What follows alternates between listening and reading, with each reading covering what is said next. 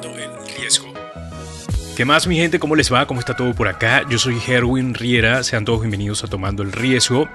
Bien, mire muchachones y muchachonas, em, muchas veces la frase eh, sigue tu pasión, eh, no sé, es una frase que leemos constantemente o que escuchamos, pero no sé si esto sea un consejo real para lo que significa emprender.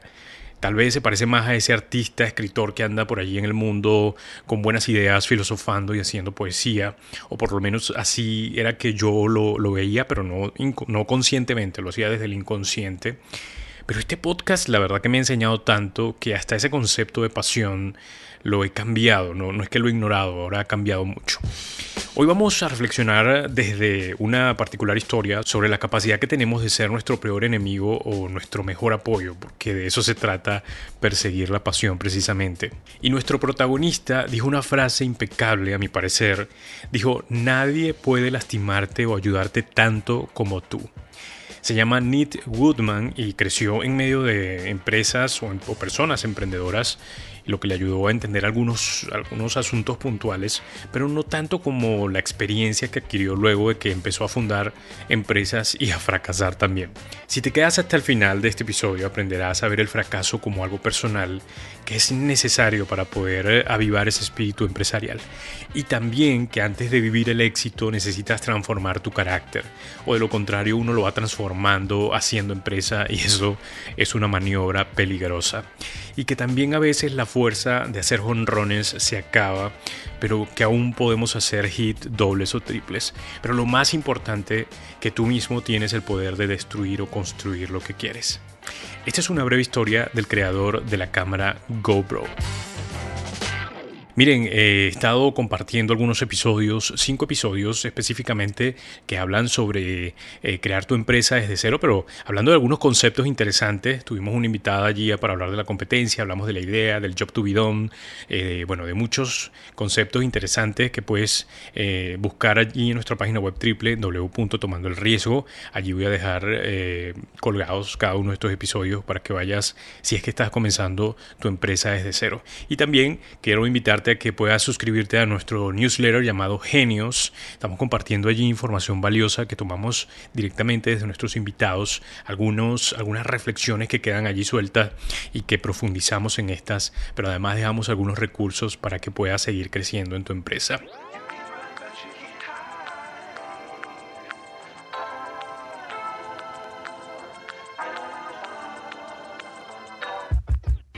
A ver, mi gente, comencemos desde ese momento en que él sale de la universidad, Nick. Em, al salir este pana dijo, mm, yo quiero dedicar mi vida completa a hacer una empresa rentable y exitosa antes de los 30 años. Si no logro esta vaina, entonces me voy a dedicar a un trabajo real. Y usó esa palabra, esa frase, trabajo real. No, no entiendo por qué exactamente, pero ya me llamó la atención. Bueno, este brother eh, le tenía pavor al trabajo real, así que ese mismo miedo lo llevó a ser un emprendedor. Y aquí un buen aprendizaje, ¿no? El miedo, si podemos llamarlo bueno, es el que te impulsa a hacer algo trascendente, pero que el miedo malo, entre comillas, es el que te detiene o el que, en el que te rindes o te entregas a lo ordinario sin luchar por algo trascendente, por lo que quieres. Y puede que lo que quieras sea, sea un trabajo, ok, pero a veces también el miedo nos detiene a tener ese buen empleo. Bien, pero seguimos. Este pana Nick fundó una startup, un sitio web llamado empoweral.com. La idea era mm, que vender artículos electrónicos eh, por un sobreprecio de 2 dólares o menos, pero el sitio no pudo iniciar y Nick lo cerró rápidamente. Su segundo esfuerzo de emprender causó un mayor revuelo porque era la plataforma de juegos y marketing llamada Funbook, que brindaba a los usuarios la oportunidad de ganar premios en efectivo. Bueno, Nick lanzó Funbook en 1999 después de reunir el capital necesario mientras trabajaba en una empresa eh, como tecnológico, en una firma de, capital privado. Y en ese momento la gente creía que cualquier cosa que se hiciera en Internet tendría éxito. Así que no era tan complicado conseguir, digamos, algunos inversores para, para su idea. Era el boom del .com, así que consiguió inversionistas para su idea y arrancó con unos 4 millones de dólares pero se perdieron esos reales, literalmente como decimos por acá. Dos años después de que fundaron esta empresa, eh, bueno, esta quebró y en ese momento había una página web que publicaba una lista de empresas que quebraban o estaban a punto de quebrar y bueno, que no saben qué. allí estaba Nick con su empresa plasmado en esta lista que era toda una vergüenza. Bueno, este pana ante esta situación lo único que pudo decir fue lo merezco. Lo merezco. Tomarse este fracaso muy a pecho, sufrirlo desde una perspectiva personal, le ayudó a no quedarse acostado sin hacer nada, porque él sabía que había fallado, no tenía la pericia para armar un equipo, tener todo listo para el éxito. Así que él necesitaba hacerse preguntas adecuadas, entender lo que hizo mal, buscar algo más grande y saber que el fracaso se dio precisamente porque él era el responsable. Eso es importante. Para traer nuevas ideas a su mente o pensar mejor, eh, este brother le hacía muy bien las olas, sí, las olas del mar. Así que se fue a surfear e invitó a unos amigos con su novia o su esposa ya, Jill. Em, los invitó a Australia, a Indonesia e hicieron allí un grupo para poder disfrutar de este tiempo y surfear. Y se empezaron a, tomar y a grabar fotos, a tener em, archivos sobre lo que hacían, porque ellos decían, bueno, si nos vamos a convertir en unos surfistas profesionales, necesitamos tener evidencia de todo esto. Y allí empezaron a armar todo este, esto estos videos o estas fotografías que al final no se pudo, nadie pudo conseguir estas tomas necesarias para mostrar la experiencia que tenían surfeando, pero eh, a pesar de que no se quedaron con buenas fotos, con lo que sí se quedaron fue con una buena idea. Bueno, por lo menos Nick, que este sí se trajo una idea interesante, una idea que le importaba mucho y que era un producto que la gente podía comprar y que además tenía ya las conexiones para lograr una buena marcha hacia el éxito. Bueno, en unos meses este brother desarrolló una cámara portátil y cómoda que los surfistas podían sujetar en sus cuerpos y llevarse a las olas del mar sin ningún problema. Con un préstamo de 200 mil dólares de su padre y una máquina de coser, más 35 mil dólares que le prestó su madre, Nick comenzó a experimentar como un prototipo para correas. Él y su esposa Jill ganaron dinero extra para, para el proyecto vendiendo estas correas eh, de pronto a un bajo costo, pero lograron obtener 10 mil dólares más, o sea, está bien. Su compañía se lanzó finalmente en 2002 bajo el nombre de Woman Labs. Los productos eventualmente fueron correas, eh, carcasas, pero luego pasó a tecnología y en 2004, por ahí más o menos, Woodman Labs lanzó su primer sistema de cámara que utilizaba cámara de 35 milímetros y fue todo un éxito. Bueno, los comienzos de esta compañía pues habían sido bastante humildes, pero esto pasó rápidamente a ser muy exitoso. En 2006 GoPro, el nuevo nombre de Woman Labs, obtuvo 355 millones de dólares en ingresos anuales. Bueno, 10 años después ese número alcanzaría los 1.600 millones de dólares y el extraordinario crecimiento de GoPro llamó la atención del mundo. Kodak, por ejemplo, que era el imperio, digamos, el campeón de peso pesado de la industria de las cámaras, ya no tenía fe en las cámaras y la gente por, por esta marca tan, tan, tan grande también de, perdió un poco la fe, digamos, en estos productos. Pero sin embargo, Nick Goodman estaba allí prácticamente imprimiendo plata y haciendo las cámaras portátiles. Bueno, GoPro se hizo pública en 2014 y este brother se convirtió instantáneamente en multimillonario.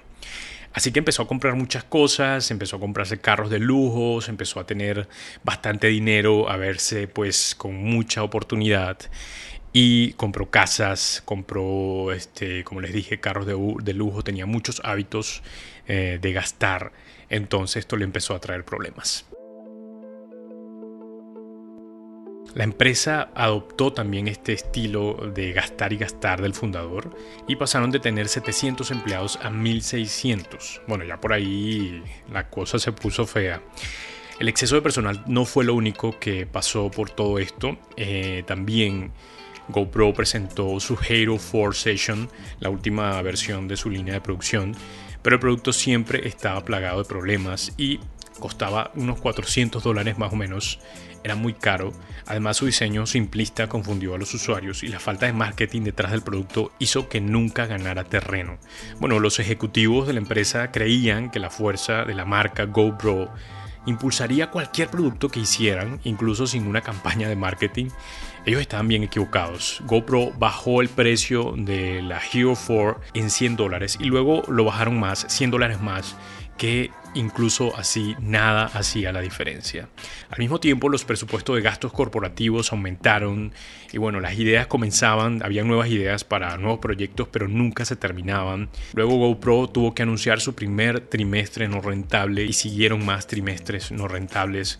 Los precios de las acciones se hundieron y GoPro estaba al borde de la quiebra. Nick solo dijo algunas frases muy interesantes, por cierto. Pasamos de ser ahorrativos, rudimentarios, eficientes y tremendamente innovadores a ser inflados. ¿Y qué es lo contrario de ahorrativos? Estaba socavando la fuerza de nuestra marca y deconstruyendo todo lo que habíamos construido.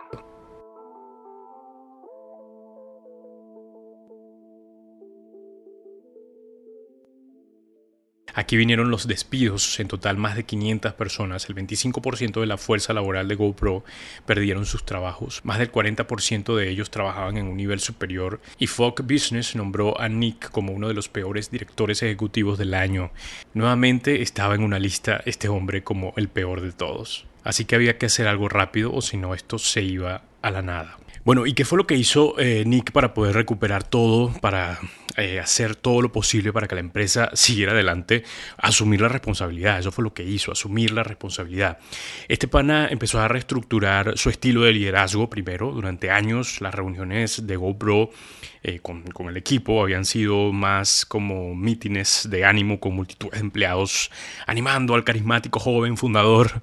Sin embargo, después de los errores y fracasos del 2016 y 2017, bueno, el personal de GoPro vio a este nuevo líder más sombrío subir al escenario y durante dos horas este pana abordó sus miedos y preocupaciones, no solo sus éxitos y todo lo que había logrado, sino también las preocupaciones y que, que lo importante, ¿no? Demostrarse alcanzable, como un, liderazgo genuino, un liderazgo que puedas eh, ver desde ese lado humano y decir, me está pasando esto y es difícil y es complejo.